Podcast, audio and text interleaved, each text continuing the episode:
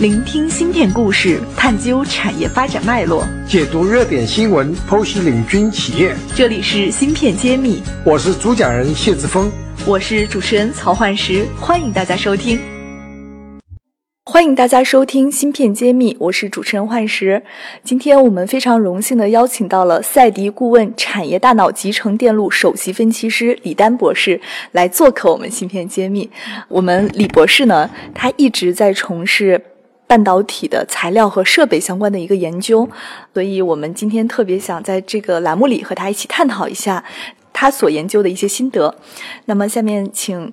李博士跟我们聊一聊，他对于我们目前来说，中国新材料产业和设备产业的发展过程中遇到的哪些新机遇，跟我们做一个分享。好的，好的，主持人，嗯，就是目前现在那个国内的设备企业和材料企业，其实是相对于设计企业来说，整体的数量以及规模还是没有就是一定的体量。整国内的整个这个设备和材料企业，就是存在以规模体量小。然后也比较分散的这样的一个情况。目前国产的设备和材料其实大多还是集中在中低端的这样的一个产品的一个定位。整个从集成电路的这样的一个产业发展来说，如果我们说如果是要达到一个国际的先进水平，可能设备和材料是最后能达到国际先进水平这样的一个情况。就是他们的差距还比较大，对他们的就是同样是集成电路整个的这个产业链，就是分设计、制造、分测以及设备和材料。分测的话，我们国内已经发展的比较成熟了，而且就是全球前十大的分测厂商，我们就占了三位。然后设计的话，也是嗯，目前来说受益于人工智能芯片等一些新型的这些架构啊什么的，国内的话还是存在弯道超车的这样可能性。而且国内的这个设计企业数量很多，制造的话是这方面的。嗯，可能突破的话也是会相对来说速度比较快，但是嗯，设备和材料因为是涉及到这个国家的这样的一个就是是一个基础吧，尤其它和这个国家的这样的一个基础的这个工艺技术啊。啊，以及核心的这个元元器件的这样的一个上游的这样的一个供货，其实是从中国整个层面来说，还是起步的比较晚。而且，呃，半导体的材料就不和其他的材料一样，它比如说材料来说，可能光伏就需要。几五个九六个九可能，但是半导体的材料可能需要十一个九，这样子的话，对纯度的是要求是很高的。而且目从目前的这个国内的这个整个这个工艺流程啊，以及整个这个呃生产制造能力，很难达到这样的一个就是高水准的要求。但是材料因为是整个这个晶圆产线上非常核心的一个就是要素吧，如果材料的话有一种材料不达标，可能就会影响最终这个芯片这样的一个良率。所以的话。啊，其实目前国内设备、国内材料企业，尤其是材料企业的话，还其实是替代的这个困难还是比较比较大的。对，设备、设备、设备的话，现在设备企业是设备这个产业，从全球来看也是一个高垄断的一个行业。就是上午也讲了，就是基本上全球前三的设备企业可以。就是占据全球百分之九十多的市场份额，这样子的话，对于国内设备厂商想要进入这样的一个就是已经已有的这样的一个生态是非常难的。而且材料和设备不同于就是呃其呃集成电路其他的这样的一个方向，他们的导入周期是导入周期是比较。非常应该说是导入周期会很长，而且这个这两个行业的这个产业生态的壁垒也是很高的。一般的话，晶圆代工厂他们材料或者设备的上游供供货商更是一种长期的这样的一个合作，一般没有特殊情况下，他们是不会轻易替换。供应商，所以这样的话，对于国内的这样的呃企业，想要寻求这样的一个机会是比较难的。但是如果是下游的应用起不来的话，对于上游的研发，就是其实是一个反向的，就是阻碍作用，就是营收这些都上不去的话，没有办法。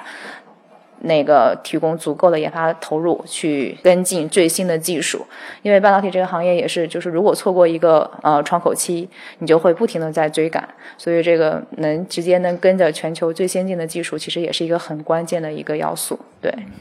刚刚李博士跟我们分享了很多这个半导体的材料和设备的进入门槛，其实真的很高，它不是说能做出来这么简单，你还涉及到用户是否愿意去使用。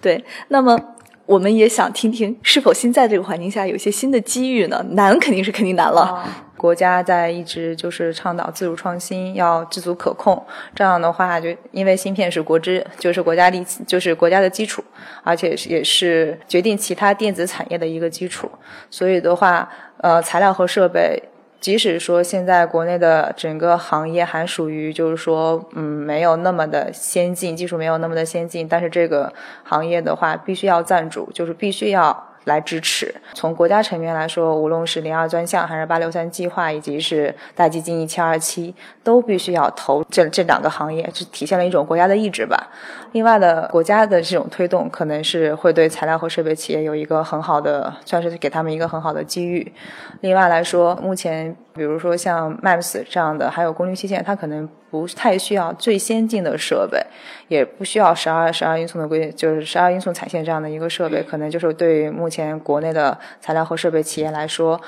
制程没有那么高，然后对于这个晶圆尺寸要求也没有那么高，他们可能还是会给他们就是一定的机遇。另外，上午就是说二十八纳米是一个就是产业的这样的一个长周期，这样的话，对于国内设备和材料企业的一个赶超，也是会留有一定的就是足够的市场空间。芯片揭秘，产业人自己的发声平台。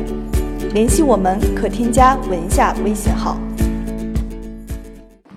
所以，我们国家其实在政策上也做了很多的准备和努力。就是您目前也是在搞相关方向的一个研究嘛，所以我想听听您的一个建议，就是我们国家和美国甚至欧洲等方面在做材料设备方向的政策上的一些支持，会有一些什么区别吗？或者说，他们对我们的产业发展有没有什么样的一个借鉴的意义？嗯，从国外的这样的一个研发情况，其实是每一个国家对于就是一个产业从零从无到有，以及以及达到一个非常发达的一个状态，都是要经历这样的一个嗯周期。所以，不管是呃中国台湾，还是美国，包括欧洲以及日本，在产业的发展的前期，他们都需要就政府。给予大力的支持，这样现在我们中国政府所做的这样的一系列的措施，其实是一样的。对整个来说，哦，应应该是就是比较比较典型的是日本，日本会。就是给予，就是在产业发展的前期也会给予大力的补贴，然后等到产业发展到一定阶段，就是各项技术都成熟，他们会创造一个非常好的这个知识产权这样的一个，就是这样的一个技术保护的这个环境。这样的话，对于本土这些的这个呃，就高端的呃这种人才也好，技术也好，因为有知识产权这样的一个专业的保护，可以保证他们更好的一个发展。他们也是在。产业发展的不同阶段给予不同的样的一个支持，相当于就是对症下药，而不是就说，而不是这个产业从政策从头到尾没有任何的这个变化。所以说，这对于我们来我国来说，其实也是一个比较好的见解。然后根据这个，比如产业前期我们去给予一些政策的补贴，等到材材料和设备有一些新产品出来的时候，就像上午讲，可以就是说以国家的这种层面或以政府层面来提供一些就是产品的验证以及就是转化的这样的平台，可以让他们有。更好的这个条件去试验，就是最新的产品，让他们有试错的机会。这样的话。对于材料和设备企业，他们的研发进程会加快很多，而且这目前也是，尤其是材料企业，就是我们之前去走访多家材料企业，他们面临的一个主要的这个核心问题，就是做出来的东西没人用，我们也不知道到底做的好不好，所以其实这个是可能是需要政府成员来出力的，对这样的一个情况。对，您说的这个我还蛮深有体会的。如果说纯商业逻辑，你让他去测试一个。第一次的刚出来的东西，他肯定会觉得风险非常大。像我们之前栏目里边也分享过，台积电它那个光阻材料出了问题，导致它四千呃四千万的片都退掉废掉了。所以，如果你对一个纯以赚钱为目的的上市公司，让他去做这样的测试，说实话，他确实没有这个诉求，而且对他来说是一个非常重的一个选择。那么。如果国家能有这样的组织和机构，就是为这样的早期的产业导入阶段的材料或者设备提供一个验证平台，我觉得这是一个非常非常需要的、有效的一个措施。对，就比单单单的给一些税收啊，或者是一些补贴，其实企业更需要这样的一个机会。对，因为那个。你做出来的话，必须要用，必须要用，而且必须要能卖得出去，这样才能是一个良性的循环，企业才可以有更多的钱来投入。如果做出去之后，下游的市场没有打开，这样的话，对于企业的发展来说是非常不利的。如果是企业是以盈利为目的的话，他们就不愿意去开发新的材料，那这样的话，我们整个整体的产业是发展不起来。所以说，在这个层面上，必须得政府来推动，而且因为芯片是一个高投入、低回就回报比较慢的一个产业，一般的资本机构他们进来的话，就要是我们要捞这。也不是说捞吧，就是挣一波快钱。如果太慢的话，我们也不愿意投。这样的话，只能政府来出面。就是这个是这个产业自身的一个属性所决定的。它不像一些互联网企业是一个轻资产，动辄一呃一条产线几百亿美美金的话，一般的投资机构也是拿不下这个体量的。对，就是自纯风投或者是投资市场的逻辑，更倾向于设计企业这种轻资产的。对，就。设备和材料，包括产线这种投资的话，一般的分投企业 VCPE，我觉得是不会来介入。没有耐心等这么久。对，这也太太长了，验证验证周期以及这样的一个盈利回报，前期新新的产新的产品或者新的技术前期一定是重投入，还是轻轻产出的这样子。这样的话，能不能熬过这个最难的时候？其实很多投资机构并不是，也许是也许他们自己愿意，但是他可能他们的就是。股东可能不能接受这样的一个风险，这其实而且很多设产品和设备，如果前期进入的早，后期能不能做成，其实这个风险也很大。所以其实整个这个。目前在整个这样的一个行业里边，投资就是民间资本的一个投资的机会，可能他们会要考虑的东西要很多。但是因为这是关系到国家的这样的一个国家安全、国之命脉这样的一个产业，所以政府一定要出面来做这个事情。嗯，我觉得听起来还是蛮振奋人心的，说明国家已经在有步骤、有组织、有方法的再去处理这些事情了。对对。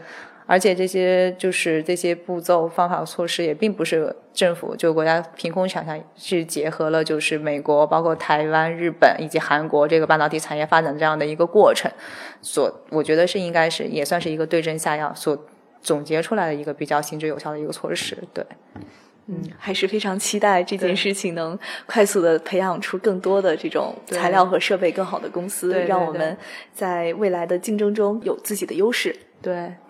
嗯，好，本期栏目就是这样了，谢谢大家，谢谢主持人，谢谢，感谢大家收听《芯片揭秘》，更多精彩内容请关注公众号“茄子会”。我是谢志峰，我在《芯片揭秘》等着你。